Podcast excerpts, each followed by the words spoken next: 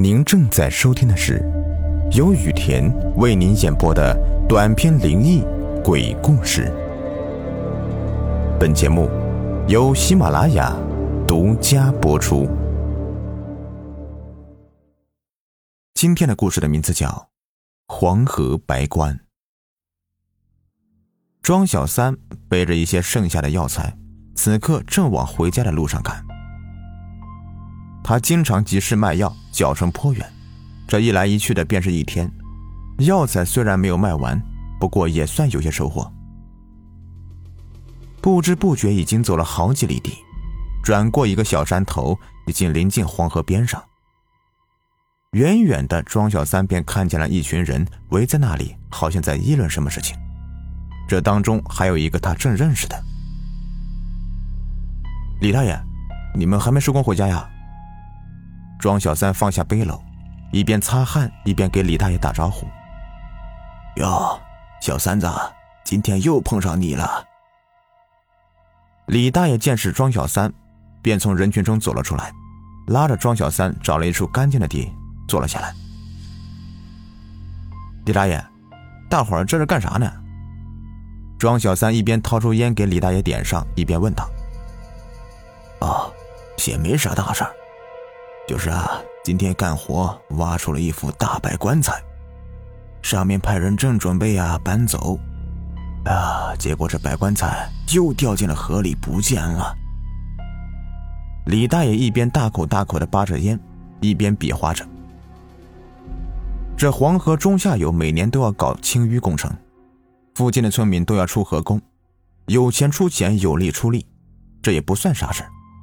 只是挖出个大白棺材，的确有点意外，也难怪大家会议论纷纷的。庄小三虽然不是附近的人，但是这一带他常年走动，加上人缘也好，也认识些附近的人，这李大爷便是其中之一。小三子，我可跟你说呀，以后你从东镇回来，可千万不要晚上路过这里呀，这事儿邪得很喽。李大爷一边给庄小三说，一边整理衣裤。看样子是准备跟河工们收拾回家了。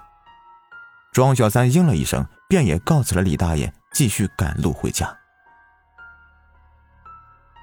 半个多月过去了，清淤工程呢也基本结束了。虽然偶有一些议论关于那个大白棺材的事儿，不过也都是一些瞎编乱造的谣言罢了。这一日。东镇药材铺王掌柜留庄小三喝酒，加上帮工李二娃在旁苦劝，庄小三不好推脱，便只好答应。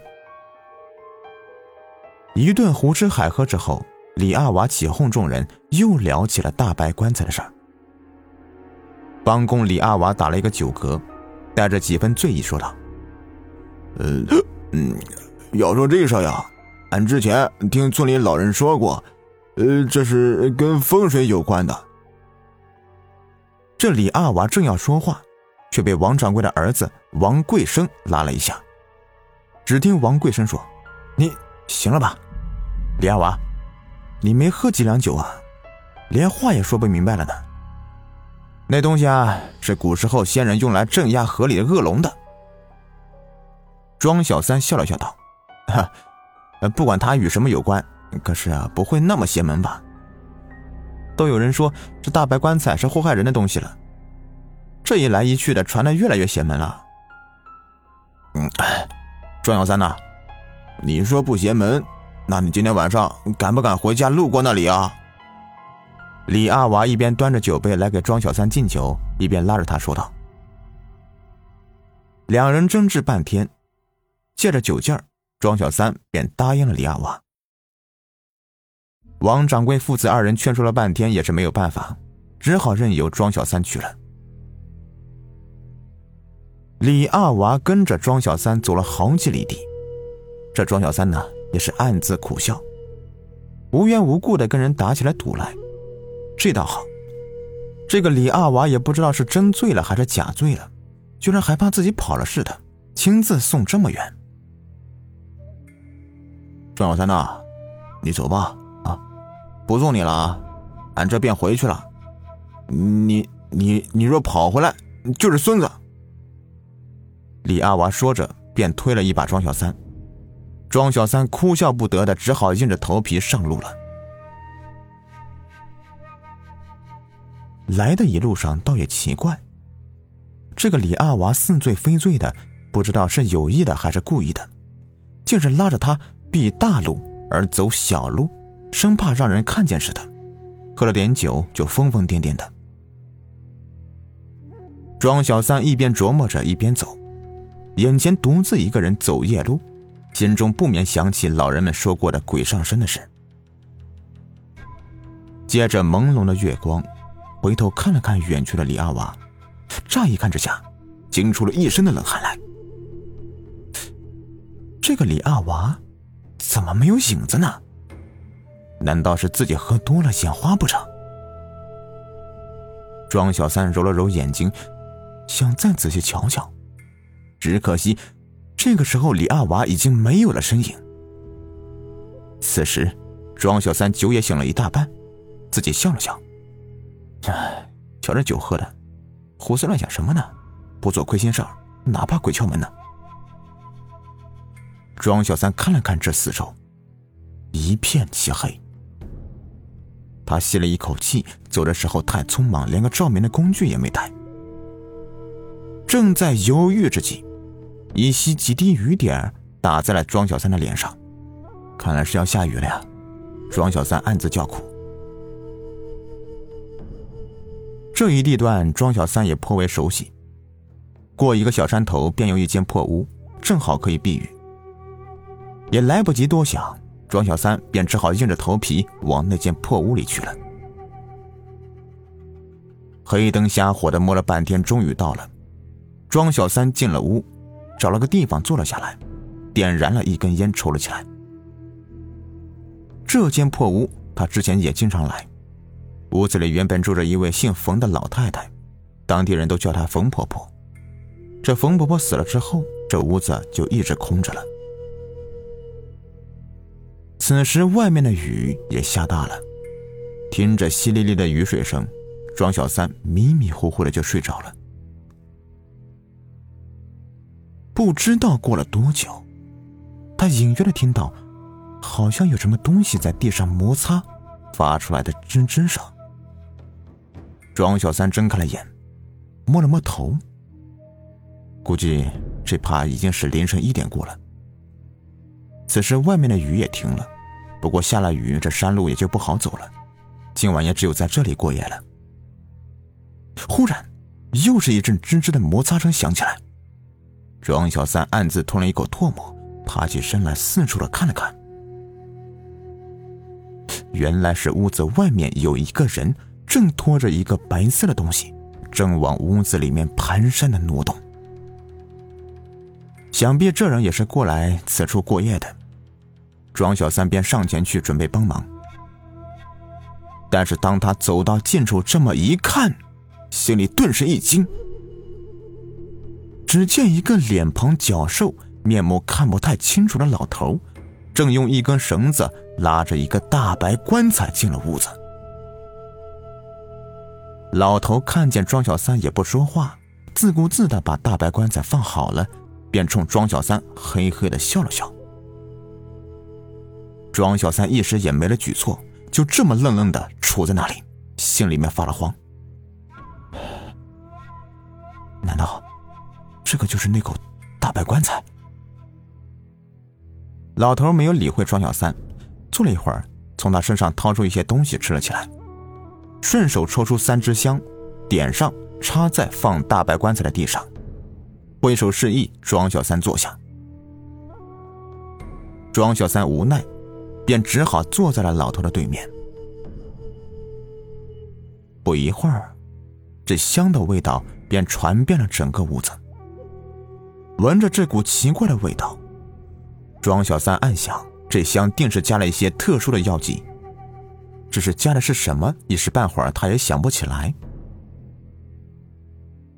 此时，庄小三靠坐在墙壁，整个人就犹如进入了冰窖，总感觉丝丝寒意入骨，心里也七上八下的。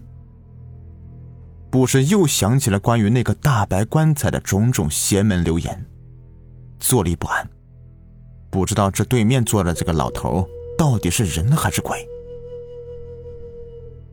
就这么煎熬了半个小时，庄小三来了一些睡意，他半眯着眼睛看着对面那个老头，好像有点模糊不清的。庄小三摇了摇头，想要清醒过来，但是此时他定睛一看，老头正往嘴里放的却是一把一把的活蛆虫。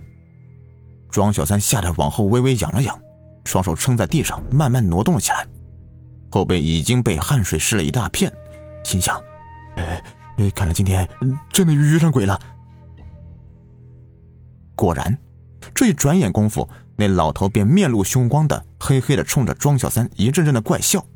他爬起身来，佝偻着打开大白棺材，从里面抓出一个早已腐败不堪的人头来，斜斜的望着庄小三，一边怪笑，一边用舌头舔着那个人头。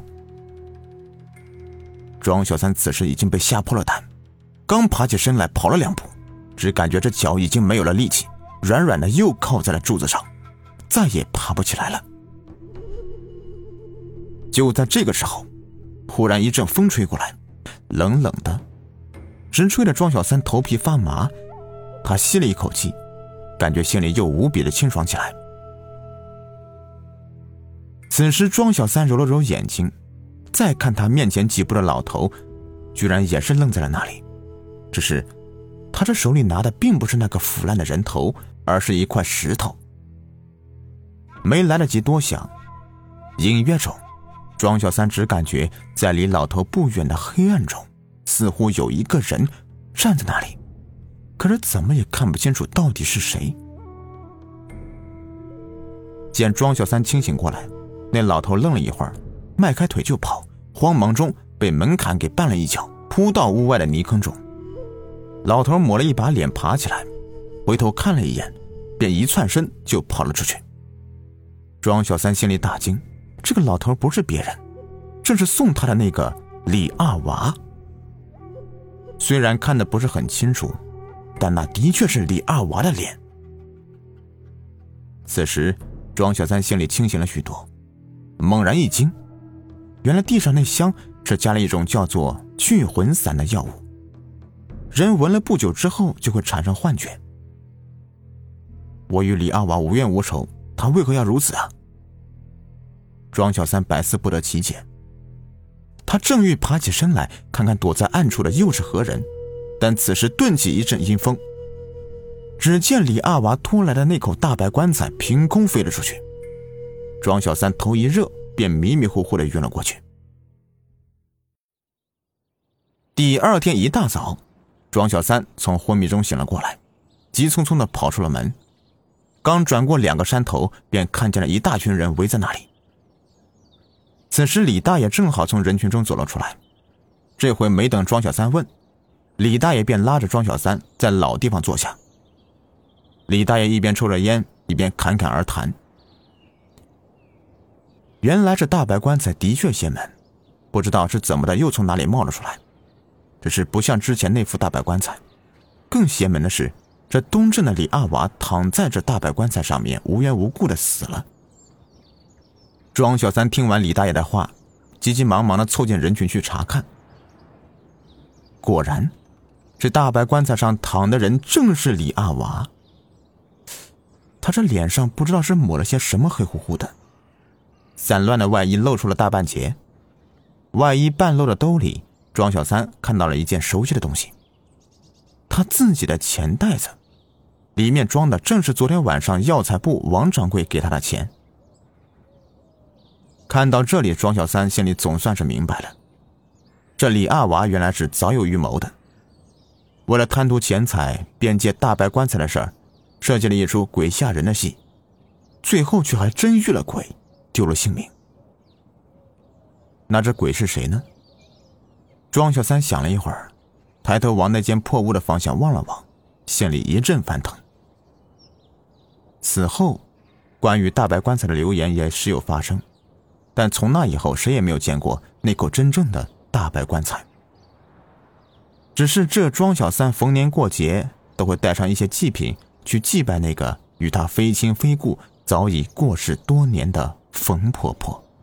好了，今天的故事就说完了。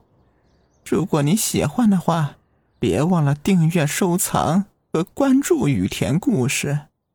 他的微信号在资料里。